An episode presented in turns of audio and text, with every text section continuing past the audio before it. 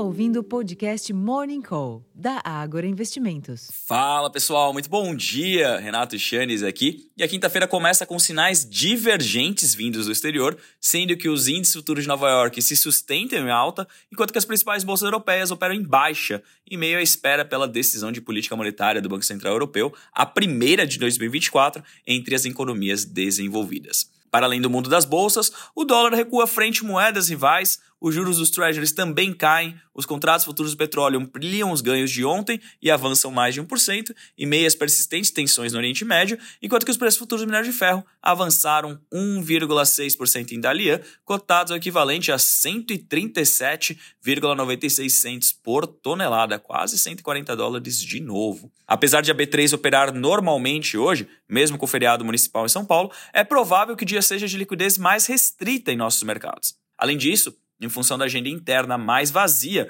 os ajustes locais devem ser influenciados pela volatilidade externa. O EWZ, o principal ETF brasileiro negociado lá fora, por exemplo, subia mais de 0,5% no pré-mercado. Do lado fiscal, são esperadas novidades apenas na próxima semana, já que o presidente da Câmara, Arthur Lira, do PP de Alagoas, convocou uma reunião para segunda-feira para arbitrar os principais temas que geraram atrito entre deputados e, e o governo neste início de 2024, como a medida provisória de remuneração e vetos às emendas de comissão. Portanto, é improvável que muitos prêmios sejam retirados da curva nos próximos dias. Em termos de agenda, aqui no Brasil, estão previstos os indicadores de confiança do consumidor em janeiro e o fluxo cambial semanal. Entre os eventos, o Tesouro faz leilão de títulos públicos prefixados e, antes de ir a evento na USP, o ministro da Fazenda, o Fernando Haddad, participará de reunião virtual do Conselho Monetário Nacional às três da tarde.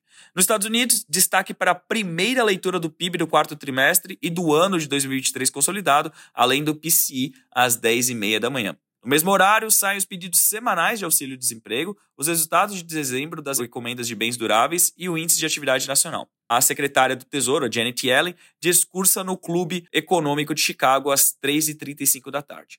No setor corporativo, a American Airlines publica balanço antes da abertura dos mercados, enquanto que a Intel e Visa após o encerramento dos negócios. Na Europa, finalmente, como eu comentei, o BCE divulga sua decisão de juros, isso às 10h15 da manhã, sendo esperada a manutenção dos juros por lá, e logo depois haverá entrevista coletiva às 10h45.